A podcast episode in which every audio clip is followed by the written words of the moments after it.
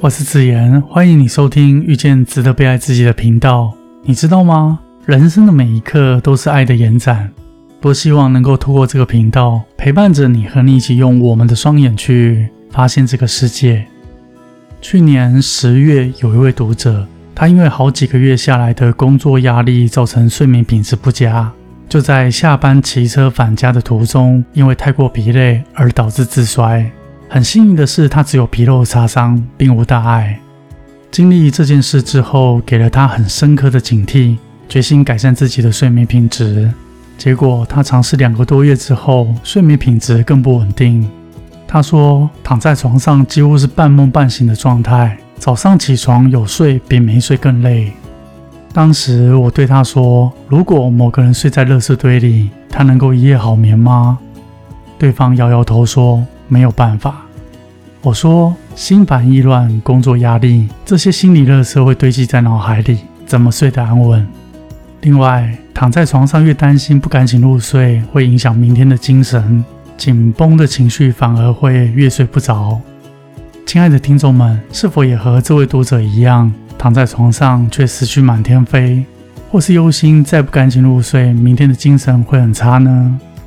这位读者花了三个多星期调整我给他的睡眠习惯，轻松的摆脱困扰长达半年的睡眠问题。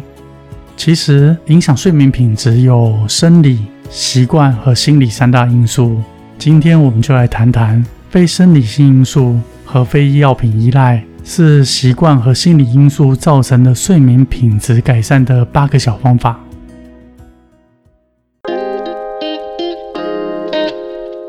我们都知道，能吃好睡才是拥有健康的人生。但许多人却是长期苦恼睡眠的问题，导致一到了傍晚，整个人精神不济，或是心情郁闷、疲累不堪。其中涵盖着失眠、浅眠、不易入睡、睡不饱，或是因为夜尿造成的睡眠中断，无法再安稳的入睡。也有一些人是因为迈入更年期或是老年生理因素而造成的浅眠或是睡眠障碍。有些人声称花时间在睡眠是最浪费生命的事，最后这些人都换来了一身病痛，得不偿失。所以，不少优秀的人特别重视运动和睡眠，以更规律的生活模式达到健康与成就。睡眠是保养身体的关键要素。主要的功能是维持及调节身体重要的系统平衡，带来最显而易见的好处就是增加活力，能帮助舒缓压力、稳定情绪、减轻体重、增强免疫力、降低失智的风险、改善记忆力、调节荷尔蒙、控制血压，使你隔天早晨醒来感到神清气爽，并且思绪敏捷。这就是睡眠的好处。根据美国国家睡眠基金会的建议。成年人每晚需要的睡眠时间大约是七到九小时。充足的睡眠不仅可以让身体获得充分的休息，也可以让大脑重组资讯。但我认为每个人的生理特质不同，无法硬性的规定要多少时间才算是正确。只要是能够深度的睡眠，让睡眠品质良好，才是获得健康的关键。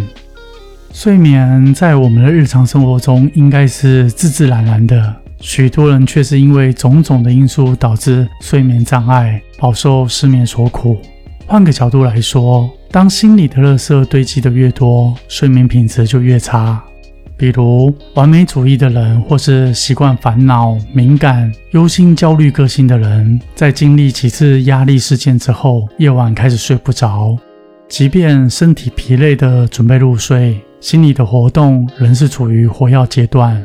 也或许是心理已经准备好入睡，生理机能却因为无法调试不规律的就寝时间而导致失眠，甚至有些人因为恐惧迟迟无法入睡而影响隔日的行程，进一步的造成睡眠压力，再次陷入失眠的恶性循环里。尤其是现代人生活忙碌，每日所需要面对处理繁琐的事物、同才竞争、工作压力等等，所以以下我给出八个小习惯。只要你不觉得困难，持之以恒的保持，可以让自己慢慢的改善睡眠品质。第一，睡前避免处理繁琐的事物或工作。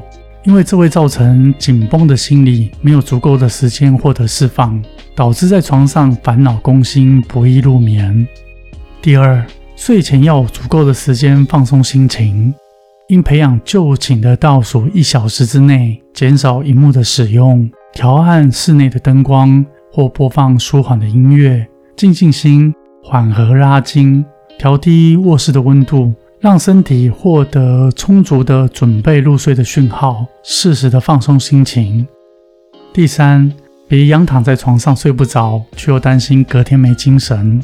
我们在刚开始入睡的时候，副交感神经作用占优势，越是想控制自己越早入睡，反而适得其反，造成交感神经更具优势，于是更难入睡。这时候，我们应该要把烦恼抛诸脑后，让心灵与身体同一个步调，安心的享受休息的时光。第四，躺在床上思考事情。其实这不是真正的利用时间，对判断也无济于事。而且睡前你所思考的答案或是内容，往往隔天一早你都忘了。应该让床发挥睡眠的功能，是用来睡觉的，而不是拿来用作思考的。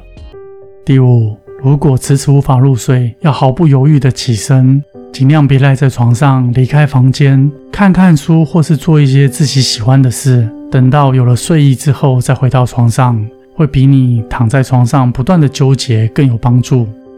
第六，不熬夜，保持固定的睡眠及起床的时间。常熬夜或是酗酒的人，容易打破生理的时钟，所以建立规律的生理时钟，有利于未来的睡眠品质。几点就寝，几点起床都要固定，只允许前后的十分钟的弹性。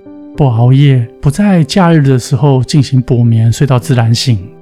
第七，晚餐之后避免摄取咖啡因产品以及过多的水分，如此一来能够降低神经过度的兴奋，影响睡眠品质。